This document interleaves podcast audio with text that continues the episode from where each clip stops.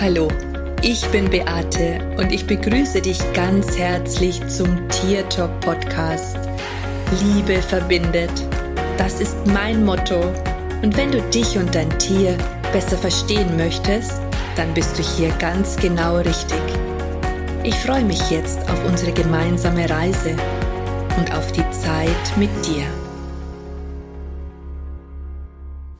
In dieser Episode möchte ich mit dir um Ängste sprechen. Und zwar die Angst, die uns Tierfreunde ergreift, wenn wir das Gefühl haben, dass vielleicht mit unserem Tier etwas Schlimmes passiert oder dass etwas sein könnte, dass sie krank sind. Oder vielleicht auch, wenn du eine Katze hast, ähm, die Freigänger ist, dass die Katze vielleicht nicht mehr nach Hause kommt und diese Ängste, wenn sie vielleicht nicht pünktlich da ist, die dich schier wahnsinnig machen. Ich kann dir hier aus eigener Erfahrung erzählen, dass das Emotionen sind, die plötzlich auftauchen und man im Grunde genommen überhaupt keinen Einfluss darauf hat. Mir selbst ist es im November 2016 passiert.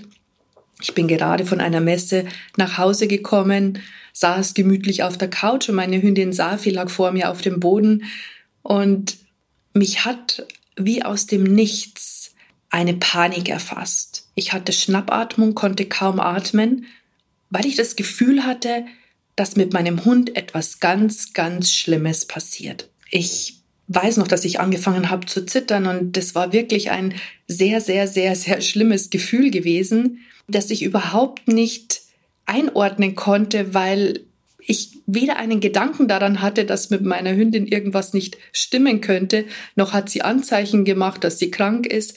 Sie hat einfach ganz normal geschlafen, aber dieses Gefühl war trotzdem da.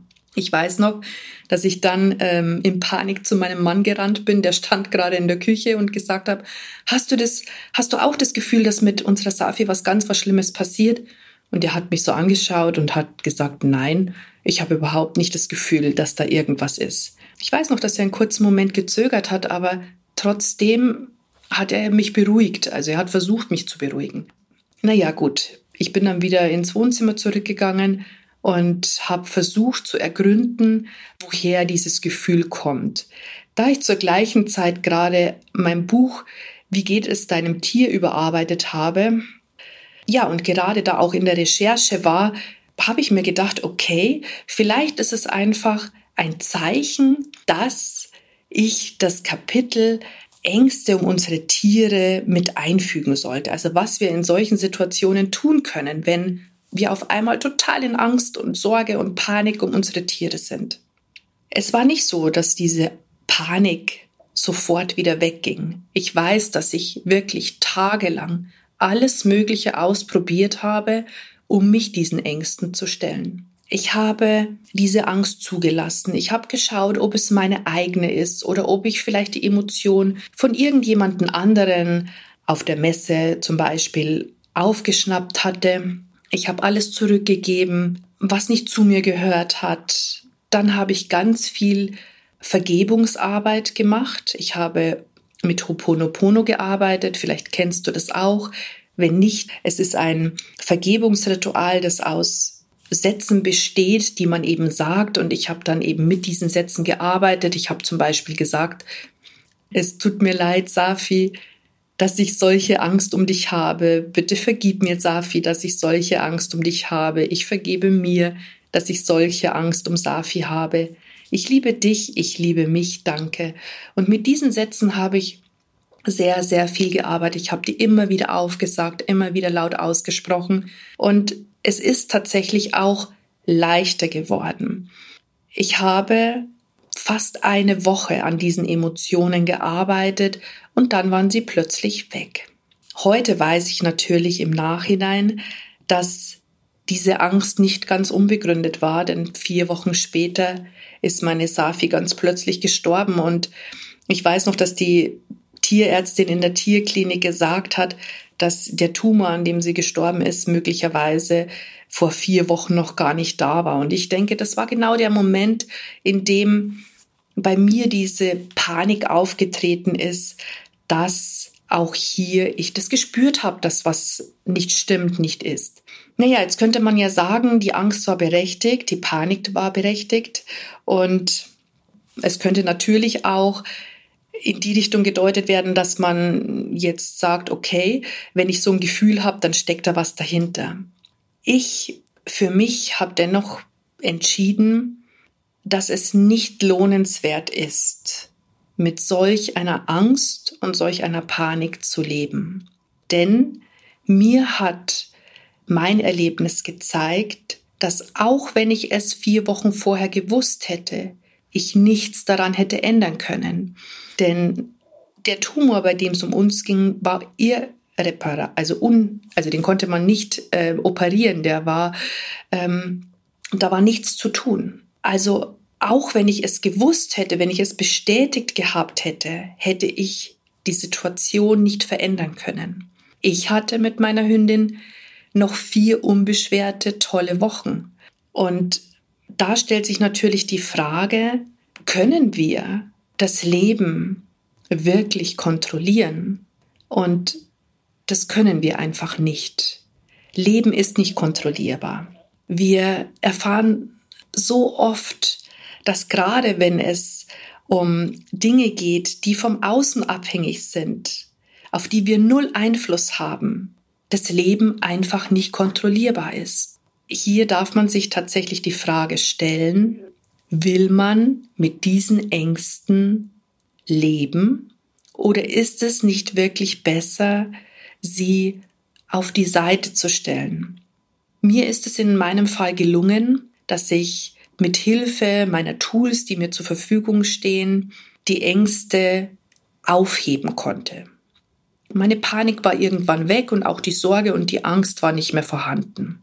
Es ist allerdings so, ich habe ja jetzt meine Ilvi und ich weiß, dass ich total, also dass ich momentan überhaupt nicht gern oder seit ich sie habe, überhaupt nicht gern zum Tierarzt gehe.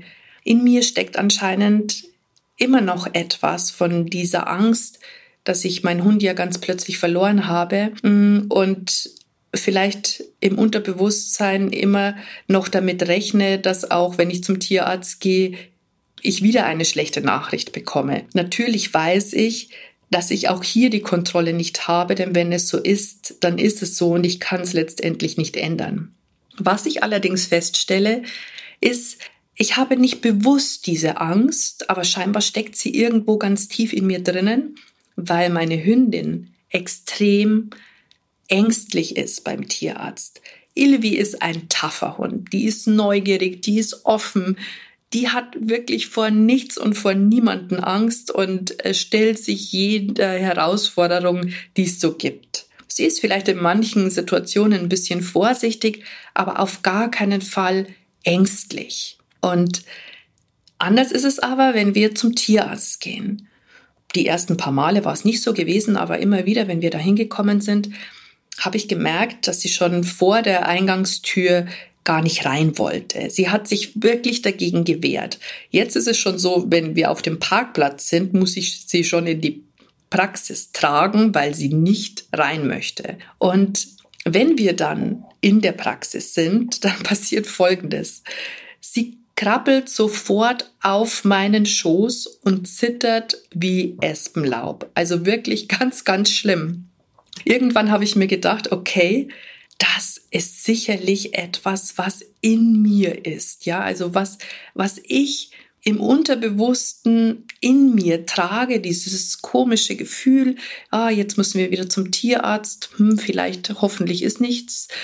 Und das übertrage ich komplett auf meine Hündin. Ich denke, sie spiegelt mir in diesem Fall meine eigene Angst, die ich habe dass wieder etwas Schlimmes vielleicht passieren könnte, obwohl es tatsächlich nicht bewusst ist. Also mir ist diese Angst nicht bewusst, weil ich gehe jetzt nicht ähm, zitternd dahin, aber es ist einfach dieses im Unterbewusstsein. Ich hoffe, du weißt jetzt oder du verstehst, was ich dir damit sagen möchte. Auch hier ist es so, dass ich natürlich keinen Einfluss darauf habe, weil auch wenn ich eine schlimme Nachricht bekommen würde, ja, muss ich lernen, damit umzugehen, beziehungsweise mich dann mit der Situation auseinandersetzen. Ich kann mich dann mit Lösungen auseinandersetzen. Ich kann dann schauen, was jetzt genau äh, was jetzt äh, stimmig ist, was zu tun ist, äh, wie die nächsten Schritte aussehen können. Ich für mich habe allerdings beschlossen, dass Ängste nur lähmen und dass man trotzdem immer auch eine andere Wahl hat. Ich kann mich ganz bewusst dafür entscheiden, meine Ängste loszulassen, sie gehen zu lassen, einfach indem ich mir sage, dass egal was ist, ich keinen Einfluss darauf habe, egal was kommt, ich habe keinen Einfluss darauf. Auch wenn wir Menschen glauben, dass wir Situationen beeinflussen können, sie kontrollieren können, dann bin ich ganz fest davon überzeugt, dass das ein absoluter Trugschluss ist. Solltest du dir vielleicht jetzt auch totale Sorgen machen um dein Tier oder Ängste haben, vielleicht auch, ich habe vorher ja schon das Beispiel mit der Katze gesagt, dass deine Katze vielleicht ein Freigänger ist und du wirklich Angst hast, dass sie nicht mehr nach Hause kommt, dass ihr etwas passiert. Naja, es gibt zwei Möglichkeiten. Entweder du stellst dich deinen eigenen Themen oder aber du lässt die Katze nicht mehr raus. Eines ist jedenfalls sicher, wenn du diese Ängste in dir trägst, die sich wirklich vielleicht ganz panisch anfühlen, die dich in den Wahnsinn treiben, wenn dein Tier nicht pünktlich wieder zu Hause ist, dann solltest du dich wirklich, also dann, dann darfst du dir an der Stelle auch tatsächlich die Frage stellen, was du dagegen tun kannst. Denn eines ist sicher, wenn man so ein Zwang dahinter steckt, ja, oder so ein Druck, dann kann es letztendlich irgendwann vielleicht dazu führen, dass unsere Tiere, dass das denen zu viel wird oder dass die Katzen dann vielleicht auch tatsächlich wegbleiben. Energie folgt der Aufmerksamkeit und ich weiß, dass das nicht einfach ist, diese Emotionen einfach auszuschalten. Ja, man findet vielleicht den Knopf im Kopf nicht und, und sagt, okay, wenn ich den Knopf wüsste, dann würde ich das machen, weil mich das selber total kirre macht. Aber oft liegt dahinter einfach etwas ganz anderes, etwas viel tiefgreifenderes, das man sich vielleicht dann einfach anschauen sollte. Möglicherweise hilft dir aber auch die Bereitschaft dazu, deine Angst gehen zu lassen. Du könntest sie zum Beispiel innerlich mal fragen, warum bist du da? Was brauchst du? Was möchtest du? Oder du könntest dir auch die Frage stellen, wem gehört die Angst? Gehört sie dir überhaupt oder hast du sie vielleicht von irgendjemand anderen übernommen? Du wirst sehen, dass es dann schon ein Stück weit leichter wird. Du könntest einen Schutzkreis legen.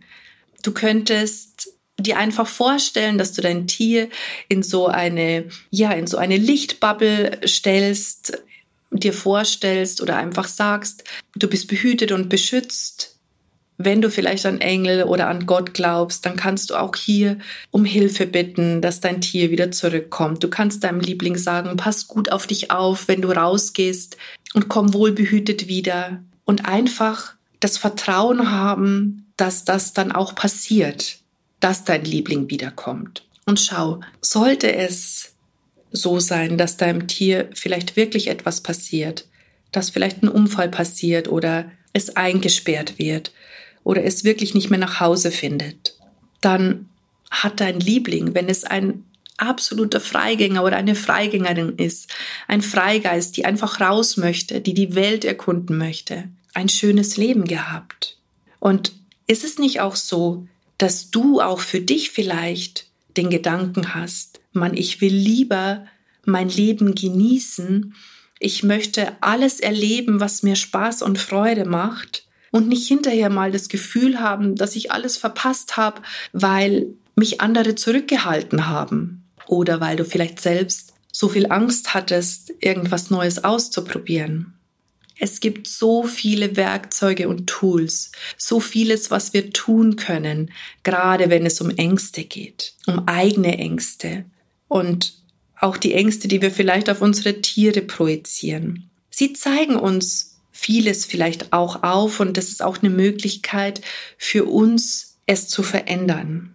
Wie gesagt, es gibt viele Tools, die helfen können, wenn man selbst in Angst und Panik ist. Du könntest auch zum Beispiel Bachblüten nehmen oder dir einfach Hilfe und Unterstützung suchen, wenn du es alleine nicht schaffst. Sofern Panik da ist, also ich sage jetzt mal richtige Panik, die so extrem ist, dass es dich wie lähmt, dass du vielleicht auch in eine Art von Hysterie verfällst, dann geht es hier wirklich um Themen, die tiefer sitzen und denen man einfach mal nachgehen sollte. Und ansonsten bleib im Vertrauen.